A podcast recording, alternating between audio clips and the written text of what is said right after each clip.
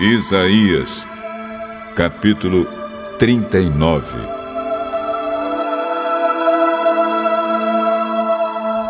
Por esse mesmo tempo, o rei da Babilônia, Merodach Baladã, filho de Baladã, soube que o rei Ezequias havia estado doente, mas agora já estava bom. Então lhe mandou uma carta e um presente. Ezequias recebeu bem os mensageiros e lhes mostrou toda a sua riqueza, isto é, a sua prata e o seu ouro, as suas especiarias, os seus perfumes e todas as suas armas. Não houve nada nos seus depósitos ou em qualquer outro lugar que Ezequias não mostrasse.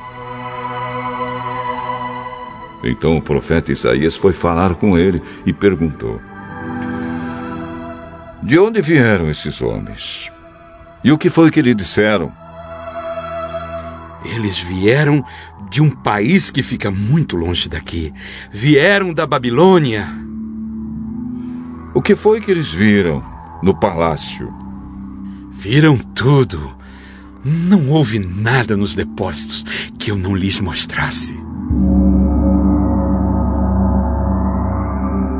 Então Isaías disse ao rei: O Senhor Todo-Poderoso diz que vai chegar o tempo em que tudo aquilo que há no seu palácio, isto é, tudo o que os seus antepassados juntaram até hoje, será levado para Babilônia.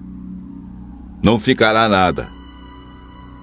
Alguns dos seus próprios filhos serão levados como prisioneiros e feitos eunucos para trabalhar no palácio do rei da Babilônia.